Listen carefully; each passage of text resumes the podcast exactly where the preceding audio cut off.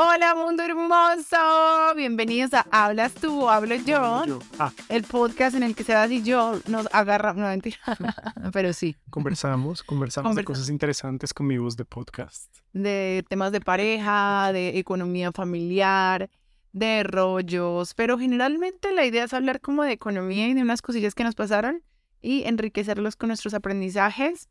Y ya, ¿verdad? El tema de hoy es ¿Cómo vamos a salir de deudas? ¿O cómo salimos de deudas? ¿Cómo vamos a salir de deudas? ¿Cómo tú puedes salir de deudas?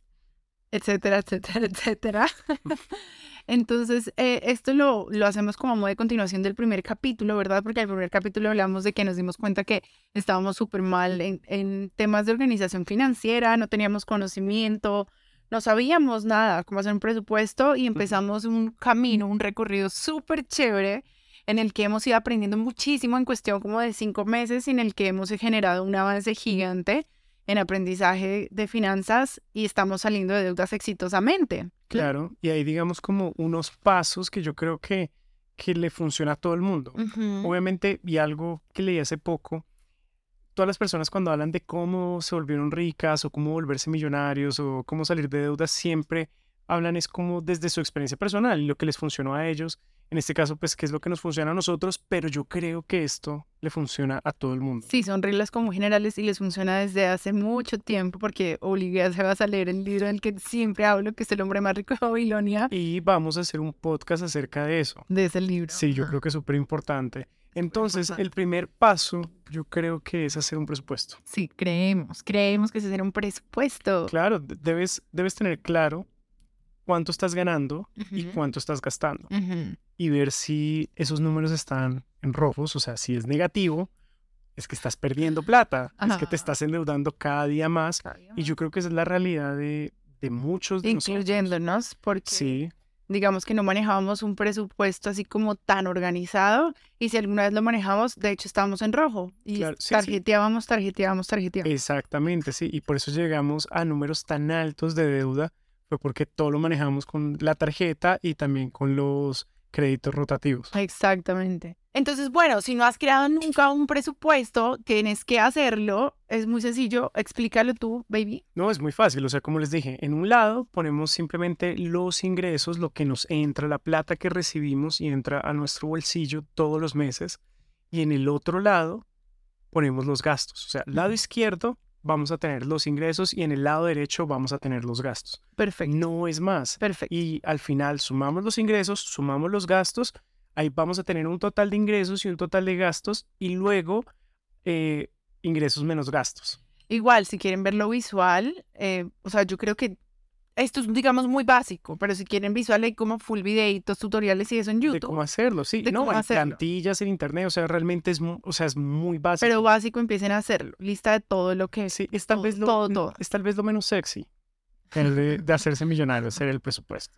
Es Qué, aburrido, sexy, pero, pero cuando uno lo empieza a hacer y cuando uno lo hace todos los días, o sea, por lo menos empezar todos los meses, pero si uno todos los días está pendiente del dinero, pues uno va a tener más éxito. Eso justamente lo vi hace poco y hablaban era de eso, de que, o sea, entre más pendiente estés de tu dinero, no como un avaro que no quiere gastar, No. sino que sabe dónde está el dinero, cuánto tiene, cuánto debe, cuánto gana, pues vas a tener mucho más éxito financieramente. hablando. Exactamente. Entonces, si estás, digamos, si tienes más ingresos que egresos, vamos bien, ¿verdad? Porque puedes empezar a pagar tus deudas. Claro, Antes, antes de invertir, antes de empezar a crear un colchón de emergencia, antes que nada, lo primero que hay que hacer es salir de deudas. sí. Porque los intereses, cuando tú haces la cuenta, es mucho mejor financieramente salir y luego sí empezar a hacer esas otros, esos otros gastos. Y creo que no solamente los intereses, Ujú. sino las cuotas. O sea, Sí, las cuando cuotas uno libera esas cuotas, uno primero está más tranquilo. Y si Ujú. uno tiene una urgencia, una emergencia, o sea, un gasto así que tiene que salir de la nada, como por ejemplo a nosotros nos pasó con las enfermedades de los niños. Ajá, O sea, tener como esa tranquilidad que, o sea, no tengo que pagar la cuota el próximo mes. ajá. Las enfermedades suena fatal. Sí, sí, no, o sea, las gripas, sí, sí, sí, sí. Los imprevistos.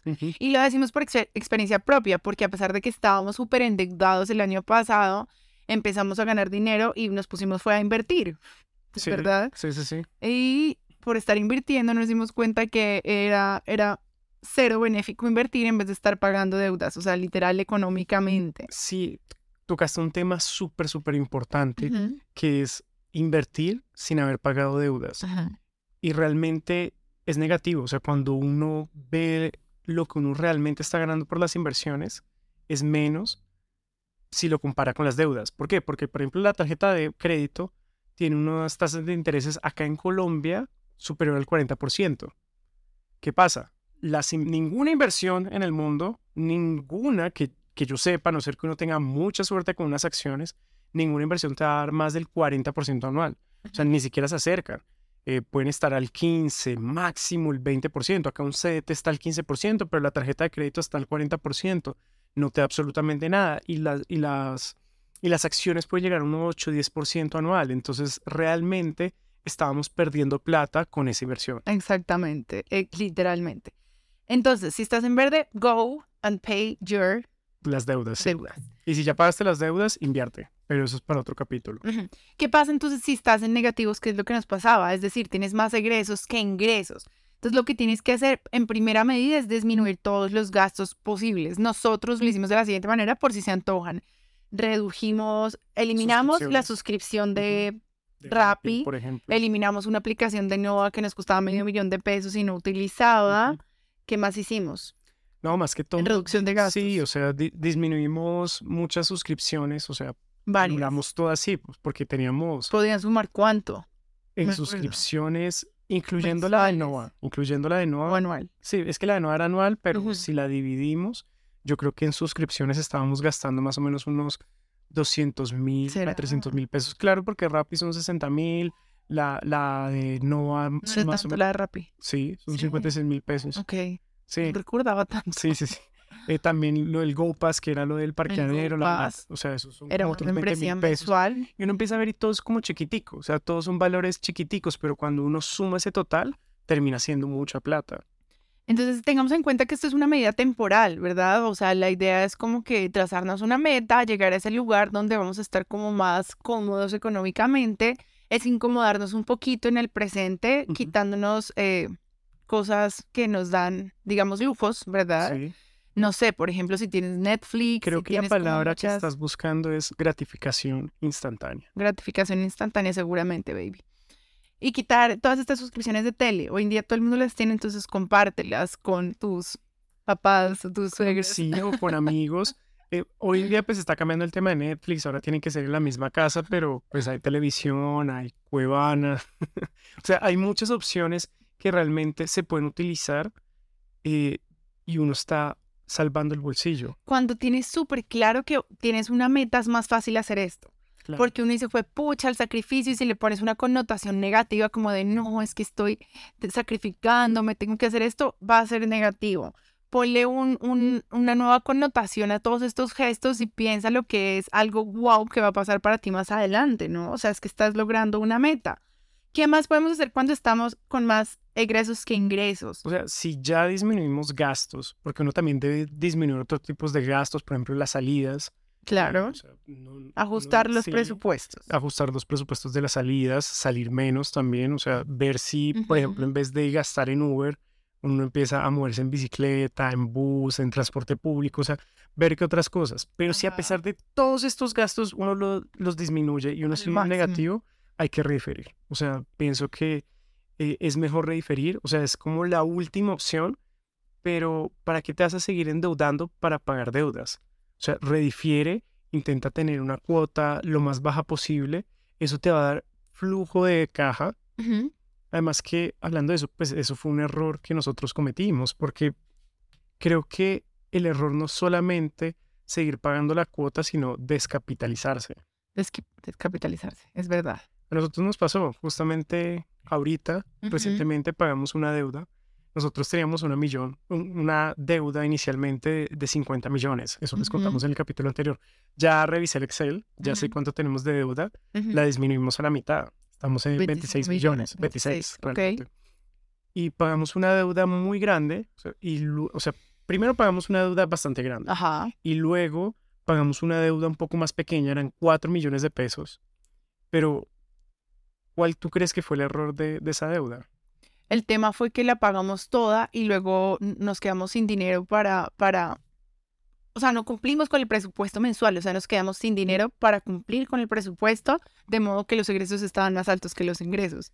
Y fue una equivocación ya después de llevar estudiando unos cuatro meses. Yo quiero hacer un paréntesis para decirles que ustedes dicen, ve, pero ¿cómo lograron bajar una de 50 millones a 26 en cuatro meses? Quiero decirles que es algo extraordinario y no se frustren si, si no sienten fue cuatro meses. O sea, realmente fue como cinco meses. Fue, no, fue más, fue como ocho meses. ¿Como ocho meses? Sí, ocho meses, sí, porque yo, yo estoy viendo desde cuando teníamos 50. Bueno, sí, es verdad, pero igual siento que es un, un buen, un buen número y lo que no quiero es que la gente compare, porque es diferente, digamos que entró un buen dinero, ¿verdad? un buen, buen dinero que, que nos ayudó a hacer eso, pero tampoco fue, tampoco esperen eh, pagar la deuda. O sea, hay gente que se puede demorar seis meses, un año, dos años, hasta tres años, pero tengan el foco súper claro. Perdonen por ese paréntesis. No, no, no, pero, pero sí es muy importante y cabe aclarar que ambos somos independientes. Ajá, Entonces no tenemos un salario fijo. Eh, creo que tú ya lo habías dicho en uno de los capítulos anteriores, y es que nosotros podemos tener meses muy buenos porque tenemos muchos clientes o tenemos muchos proyectos y otros meses más bien flojitos. Es normal. Entonces, esos meses flojitos tal vez no pagamos deudas o pagamos las cuotas mínimas y tal vez no disminuye mucho, pero los meses donde tenemos muy buenos negocios, ahí sí aprovechamos y pagamos todo lo que podemos. Exactamente. Y justamente acaba la, la tercera, eh, el tercer paso de, cómo disminuir las deudas. Recordemos, el primero es hacer un presupuesto, el segundo es disminuir los gastos, o sea, muy importante, y el tercero es empezar a pagar las deudas con un método que Nolda me enseñó que se llama la bola de nieve. Sí, existen, existen dos métodos como tradicionales, uno es la avalancha y el otro es la bola de nieve. Entonces, digamos que el que más me tramó es la bola de nieve porque la avalancha consiste en pagar la tarjeta más cara. Entonces, una vez pagas la tarjeta en la que tienes más deuda, eh, sigues con las siguientes. ¿Qué pasa cuando pagas la que tiene más deuda? Te demoras más, quizá, pero vas a no, terminar. Te demoras menos. Te demoras, más. cuando pagas la, la, que tiene más deuda. ¿Y por qué te vas a demorar más? Porque es más plata. Ah, ok, sí, para pagarla por completo, sí, tienes toda la razón. Te demoras más tiempo para saldar la deuda. Entonces es bueno porque saldas una deuda muy grande, pero emocional y psicológicamente se habla que al demorarte más, tu mente te, se siente, puede sentirse frustrada, como fracasada, que no lo está logrando. La bola de nieve consiste en lo contrario, empiezas a pagar la deuda más pequeña. Entonces se salda en un tiempo más corto. ¿Qué pasa cuando se salda en un tiempo más corto? Tienes gratificación, tu mente siente que lo estás logrando. Literalmente es como un juego contra la mente. Claro, y te, motivas. y has pagado una deuda que no importa es chiquita y dices como bien, lo pude hacer, así que bueno, vamos por la siguiente. Y de hecho así es como lo estamos haciendo, ¿no? Sí, justamente eso fue lo que hicimos. O sea, cuando pagamos esta tarjeta, era la más pequeña, o sea, la que tenía la menor cantidad de deuda. Era la más dura también porque era la de Falabella y, o sea, es terrible tener tarjetas de crédito de, de, lugares de ropa o tiendas porque se manejan horrible, pero bueno, la pagamos, era la más pequeña y, y nos liberó un montón. y nos motivamos a querer pagarla, o sea, por eso después pagamos la otra, o sea, por el golpe de suerte que tuvimos, por el, el ingreso extra que tuvimos y empezamos a, o sea, estamos motivados a pagar las otras deudas. O sea, no es como, no es como que en este momento, que estamos en un momento que tal vez no tenemos tantos ingresos como otros meses, que realmente estamos cortos. Porque de hecho se nos fue un cliente. Sí, se nos fue un cliente. se nos fue un cliente y hay que trabajar con los presupuestos. Claro, o sea, toca volver a ajustar los presupuestos, pero digamos que todo esto nos motiva a querer seguir haciéndolo. Exactamente. Y cero rendirnos, ¿no? O sea, yo ni siquiera se me pasa por la cabeza. Yo quiero decirles que también es importante bloquear las tarjetas. no lo dijimos más arriba, pero quizá en este momento en que estamos diciendo para las tarjetas es no usar más las tarjetas. es, suena súper lógico cuando lo piensas desde una perspectiva ya con más conocimiento, pero antes uno no lo hace. No es como tarjeta, tarjeta, tarjeta. Pero hoy en día es como, ¿cómo vas a seguir gastando si, si debes plata? Es como, ¿cómo te vas a ir a comprar, eh, no sé, una camisa si debes un montón de plata que te está generando malestar. Yo necesito traer las tarjetas para mostrárselas, en verdad. Entonces un día tomé la decisión, estaba escuchando un podcast y decía, ve y literal bloquea tus tarjetas, córtalas o congélalas. Y yo saqué mi tarjeta y si están viendo este video, quiero mostrarles que aquí está mi tarjeta congelada. Enseguida fui a decirle a Sebas como, ven, dame tu tus tarjetas porque las voy a congelar literalmente y Sebas me dio una y yo le dije, ah, ah, me vas a dar las dos tarjetas. y efectivamente sacó las dos tarjetas de él y aquí están nuestras tres tarjetas. Todavía están en plataformas como Uber y eso, pero digamos que no se les está dando manejo a menos que sea algo así como que no esté, tenemos cash o algo importante, pero las tarjetas están aquí congeladas. De modo que literalmente es ponerte un...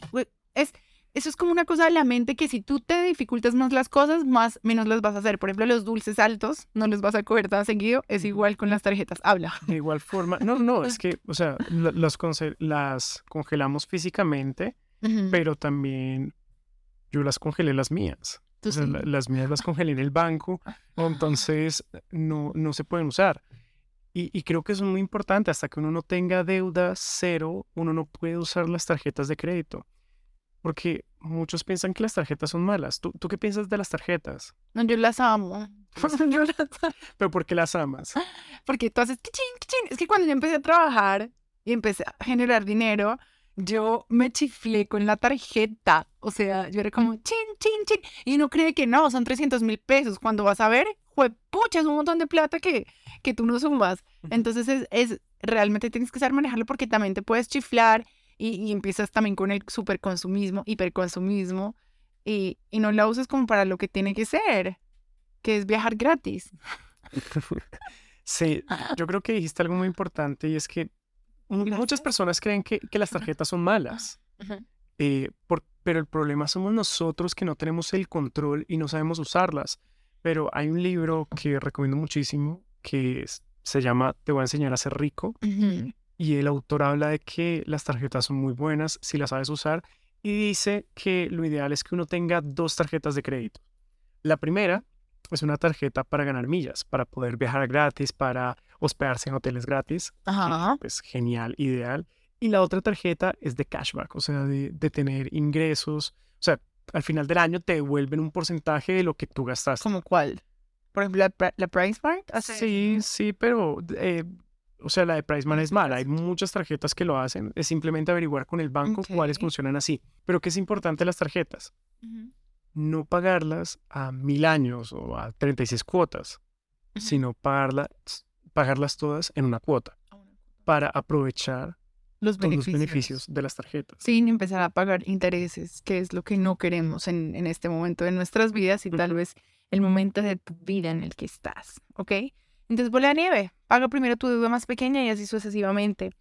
¿Qué más? El cuarto punto. Y el más importante, según yo. Yo creo que todos son importantes. Es verdad. O sea, todos son muy, muy importantes, pero sí, yo creo que este es clave. Este es un como... Tíralo, tíralo, tíralo. Genera ingresos extras.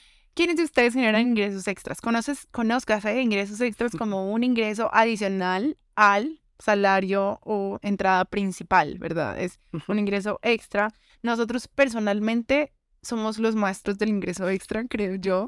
O sea, nosotros somos emprendedores y literalmente, miren, yo he hecho diseño freelance, he vendido flores de, chocolate, he vendido postres, hemos hecho, eh, hago rutas a colegio. Bueno, ya les estoy tirando ideas de una vez a los niños. Como que niños necesitaban que les llevaran al colegio y dije, como yo, aquí, yo presente. Eh, he hecho venta de garage, ropa de segunda, hemos hecho comerciales, hemos sido modelos y también inmodelos. Sí, hay, hay, que también yo creo que dedicar un, un capítulo para hablar de todos los tipos de ingresos extra y, cómo, cómo generarlos. Sí, déjenos en los comentarios si están viendo este video en vivo, en, en video. O en Spotify, porque en Spotify, también hay encuestas, vamos a dar ahí unas encuestas interesantes. Si quieren que hagamos un video de ingresos extra. Pero entonces, volviendo a los ingresos extra y recapitulando, el ingreso extra es muy importante y no solo para la gente que está endeudada, sino para, para, para quiénes, Para todos. Para todos. ¿Por qué? Porque un millonario va a hacer ingresos extra. Necesitamos diversificar, ¿verdad? Hay, que diversificar. Claro que sí. Uno nunca sabe qué pueda suceder. Eh, yo lo dije en el capítulo anterior, todos estamos como en una zona de confort, bueno, no todos, pero por lo menos en mi caso, yo estaba en una zona de confort, tú estabas en una zona de confort con respecto a los ingresos y en cualquier momento pasa algo como en mi caso que se me fue un cliente, estaba en esa zona de confort, se me fue el cliente y No teníamos colchón. encima. Exactamente, sí, porque todavía estamos endeudados. Entonces estamos pagando deudas. Entonces fue como, bueno, consigamos ingresos adicionales. Veamos Ujú. qué hacemos para generar ingresos por lo menos similares a lo que nos está dando ese cliente. ¿Cómo equilibramos? O sea, porque igual el ingreso extra eh, necesitas tiempo, necesitas invertir tiempo. ¿Cómo equilibramos eso como con el también la calidad del tiempo familiar? Sí, yo creo que no hay que matarse. O sea, hay que tener ese equilibrio de trabajo, familia, ingresos extra. O sea, uno, Ujú. Si ves que los ingresos extra te están quitando el tiempo con tu familia, creo que es algo negativo. Y Pero si no tienes más, o sea, yo creo que hoy en Mm. día estamos en un- una época en la cual pues, se puede trabajar digitalmente. Uno puede trabajar desde el, el empleo. O sea, seamos realistas, nadie trabaja ocho horas seguidas en una oficina. Saca eh, tu hora del almuerzo para trabajar en tu empresa, en tu compañía. Mira a ver cómo puedes eh, delegar ciertas cosas que no te cueste, sino que te ayude. Pero si llegas a la casa a trabajar en tus ingresos extra y no estás compartiendo con tu familia, creo que es negativo. es negativo, sí, la familia es una inversión muy importante. Igual hay casos, sí hay casos, y en verdad no, no, no me alcanzo a imaginar si hay casos como muy extremos, pero comenta si es que, si es que tienes dudas. Bueno. Pero yo pienso que, por ejemplo, hay ingresos digitales. Por ejemplo, yo estoy en un multinivel en el que literalmente tienes que postear. Solo postear y vas a tener ingresos extra. Entonces creo que hay maneras, simplemente eh, es cuestión de buscar lo que se, a- lo que se adecue más a tus necesidades. Y yo creo que hay un ingreso extra muy importante, tal vez el más importante que no hemos hablado, Ujú. que es aumentar tu salario. O sea, es una bobada, es una bobada pensarlo, aumentar tu Ujú. salario. Háblalo con tu jefe. No es bobada. O sea, Mm.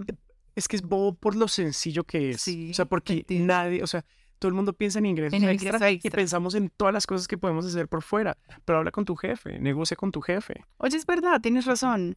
Eso lo hablaban en un libro, ¿sabes en cuál? En la semana laboral de, siete- de, de la- cuatro horas. Sí, en la semana. Sí, Él hablaba la como razón. negocio con tu jefe y no, sol, y no solo el pago, sino el tu tiempo. Tu tiempo en la oficina. Él lo hablaba y no es irreal, no es ficticio. Ajá. O sea, literalmente como negocia con tu jefe de que en seis horas vas a hacer lo que lo mismo que harías en ocho, Sí. ¿verdad? Te rompes y, y negocia, negocia salir más temprano, negocia tu salario. Qué chévere que lo traigas a colación. Y, y negocia también los días que vas. Y los días hoy- que vas. Hoy en, hoy en día podemos hacer eso. Gracias a la pandemia Ujú, pasó eso. De que podemos trabajar desde casa, que podemos trabajar remoto, que podemos hacerlo híbrido. Entonces, así te den dos días para estar en casa, utilízalos no para estar todo el día en pijama y no hacer nada, que es lo que usualmente pasa, sino, por ejemplo, para Sí. trabajar en tus emprendimientos. Ajá. Bueno, sí, ingresos extras para salir de tus deudas y en caso que salgas de tus deudas para crear tu colchón y luego para invertir. Claro. Siguiente punto, me encanta, porque esto es algo que nunca hicimos, vivir según tus medios. Siempre estamos viviendo por encima de los medios, generalmente, y el común de la gente, porque no tenemos una educación financiera como tan sólida Y queremos aparentar. y queremos aparentar, queremos darnos más lujos de los que realmente podemos y todo eso nos va a traer es dolores de cabeza, estrés, frustración, malestar en casa, o sea, el malestar financiero se traduce el familiar al malestar en casa, emocional, de las relaciones se deterioran. Entonces, vivir bajo los medios es algo que, como, o sea, nosotros nunca lo hicimos. No, ¿Cómo nosotros... no? O sea, primero hablemos cómo hacerlo. Porque, o sea, yo creo que esto es muy importante, entender cómo vivir bajo tus medios. Y no es en tus medios, sino bajo tus medios. O sea, busca un, un arriendo que sea más bajo de lo que tú puedes pagar. Una cuarta parte de lo que ganas es que debe costarte el riendo, no. O ¿era una así? tercera parte, lo que tú quieras, pero que, es- o sea, que cuando tú hagas el presupuesto, el arriendo es algo que uno realmente puede bajar y uno dice, no, es que vivimos en un apartamento bonito, en una zona muy linda, pero uno puede encontrar cosas más económicas. Es, es pensar un poco a futuro, literalmente, porque uno se va por él. Nosotros estuvimos a punto de mudarnos de esta casa hace, no sé si ya lo hablamos, hace unos meses y, y estábamos buscando un apartamento de casi el doble. Una casa, una casa. Una casa de casi el doble Sí. de lo que pagábamos aquí, lo consideramos, podíamos pagarlo, pero debíamos hacerlo. No, debíamos. Y eh, siguiente escena, yo dejé de recibir unos ingresos importantes, tú también, así que buena decisión no haberlo Buena hecho. decisión no haberlo hecho. Entonces también siempre, también eso es como visualizar un poquito más adelante, no ser pesimista, siempre optimista, obviamente, pero sí ser un poco precavido. Y es, y es mejor estar cómodos. O sea, se- seamos realistas. Si, si yo puedo tener, si yo puedo pagar dos millones y medio por un arriendo, pero también puedo estar en un arriendo de un millón y medio, pues me voy al de un millón y medio y con ese otro millón hago otras cosas. Puedo ahorrarlo para generar mi colchón, puedo invertirlo para tener más ingresos, ingresos, o puedo usarlo para pagar mis deudas si estoy en esa etapa. O sea, funciona muchísimo vivir bajo tus propios medios. Nuevamente recuerda, no es temporal, o sea, es algo temporal. No quiere decir, porque también aquí vienen los ataques emocionales, o sea, somos seres humanos con una psiquis heavy shit y va a empezar como, pero tú porque vives ahí, eh, qué mal lugar, podrías estar en un lugar mejor y también eso te puede generar, te lo digo yo porque a mí me pasó, o sea, yo entré en depresión un tiempo que decía como, pero yo por qué no vivo mejor, yo por qué no me puedo comprar ropa todo el tiempo como mis amigas, yo por qué no, ¿sabes? Y ahí viene lo de la comparación y es de hecho vivir bajo tus medios. Y me empecé a sentir súper mal, como yo, no, yo quiero vivir en una casa más bonita, a pesar de que mi casa es súper bonita. Entonces, nuevamente, es algo temporal y no de nada, o sea, de nada me vale irme a una casa más grande en la que solo voy a estar aparentando que aquí sí estoy construyendo como algo real, ¿no? Sí, yo creo que uno no vive bajo sus medios es por el aparentar, por el qué dirán, por el qué creerán y porque uno, al final, ¿qué importa? O sea, realmente... Ya estamos grandecitos, ¿ves? Sí, o sea, no importa dónde vivas, no importa si es una casa grande, un apartamento pequeño, o sea, eh, si es viejo, si es nuevo, si el baño como nuestro baño es azul horrible, no importa. O sea, realmente, no, no, no. Te quiero decir algo muy chévere. Algo muy chévere que me pasó hace una semana. Estábamos en una reunión con mi equipo de Nuskin, donde yo trabajo. Y al contrario de alguien decir un comentario feo mío por por no aparentar, dijo algo súper positivo. Resulta que yo compramos un carro nuevo, es un carro muy pequeño, pero que pagamos completo para no entrar en deuda. Hubiéramos podido comprar un carro más grande y estuvimos muy tentados, queríamos, pero hubiéramos entrado en deuda, más deuda. Entonces dijimos, no, vamos a pagar este carro. De hecho, nos sobra un poquito de dinero y, y abonamos a nuestras deudas. Y nos lo compramos sin deuda. Yo llegué a mi reunión en mi carrito pequeño, divino, y les dije, miren mi carro nuevo. Y alguien, un amigo, me dijo como, ven, Olda, ¿y, por qué pequeño? ¿No te gustan las camionetas, los carros grandes? Y yo le dije, me encantan. Y es, el, y es lo que quiero, pero en este momento estoy muy feliz con mi carrito porque lo pagué todo de una y no debo nada. Y esa persona, ya, X, pasó. Ese mismo día yo llevé, no, yo no iba a gastar en el restaurante, entonces yo llevé mi botellita con mi té y no consumí nada en el restaurante. Normalmente en el pasado me hubiera sentido súper mal, como tipo, Dios mío, qué oso, vas a ir a un lugar y ni siquiera vas a pedir un agua. Que, o sea, yo al terminar el, el, el desayuno que tuvimos, me paré y ni siquiera pedí cuenta, o sea, solo me paré y me fui. Me sentí tan ligera, o sea, yo no llevaba ni siquiera tarjeta de crédito y me fui. ¿Qué pasó? Como tres días después, este amigo en la reunión destacó como eso de mi hijo, como que, o sea, qué carácter, y la vieja dijo esto, no le importó que pensáramos que su carro era pequeño, sino que orgullosamente dijo que había salido de una, pues que lo había pagado full. Y encima entra y yo como un pendejo pidiendo un montón de comida y ella lleva su botelito. o sea, qué tesa. Entonces, mira, o sea, eh, es hasta motivo como de, de, orgullo, no de, no de, ay, no, qué pena que dirán, sino que eso también eh, fue algo bonito. Sí, y, y creo que eso es impresionante porque tú lo haces y también contagias a otras personas de eso. Ah, exacto. De querer hacerlo y de, querer hacerlo. Ser más libres, como sí. valga huevo. Y yo creo que nos ha pasado mucho con nuestros amigos y conocidos. Y es que nos ven como tan relajados que siempre algo que nos dicen es, es que me encanta que ustedes son relajados. ¿Somos? ¿Are Sí, sí, porque, o sea, porque estamos en otro tipo de mentalidad y siempre lo han dicho varias amigas, o sea, no, no todas tus amigas, pero sí varias amigas dicen eso, como que y no relajado de que no trabajemos, de que no, no sino relajado en el tema de del aparentar. O sea, nos vestimos como somos. Porque si lo éramos. Si lo éramos. Tal vez no tan conscientemente, porque eso lo hemos hablado. No era como que aparentemos, pero es muy natural querer aparentar. durante toda la vida se ha aparentado. Y en el libro que me estaba leyendo ahorita, hablan de cómo la gente aparentaba hasta para los funerales y se mamaban toda la plata enterrando al muerto así, top, top, top, en China, está hablando de China. Y luego se quedaban en la calle. Sí. O sea, no es una cosa nueva ni de consumismo, sino de, te estoy hablando de 1890. Y seguramente muchísimo antes. Sí, no, no, no. O sea, toda la vida hemos aparentado. Y para cerrar, creo que el punto más importante, siempre digo que son los puntos más importantes, pero nada sirve si no estudias. Ajá estudias finanzas, finanzas personales. O sea, es súper, súper importante estudiar porque si lo entiendes. O sea, hay que entender y realmente es fácil. ¿Dónde? ¿Dónde estudiamos? Con libros, o sea, así uno le saca la mala cara porque son libros de autoayuda. Así salen, por ejemplo, en la Panamericana, en las librerías, a veces salen como libros de autoayuda, ¿no? Deben ser libros de finanzas, pero no, los venden como libros de Yo autoayuda. amo los libros de autoayuda. Sí, o Me sea, han salvado la vida. pero a uno le da pena como entrar a ese pasillo. O sea, yo siempre... Está bien bueno, autoayudarse. Bueno, sí, pero es, es chistoso porque cuando uno va a las librerías, el pasillo Sí, autoayuda está solo. Pero siempre llega alguien, lo coge chup, y van así, o sea, es como si fuera un pecado y no, o sea, está bien. Buscalibre.com. Sí, o sea, prefieren comprarlos en internet. No, no, no, o sea, hablando en serio.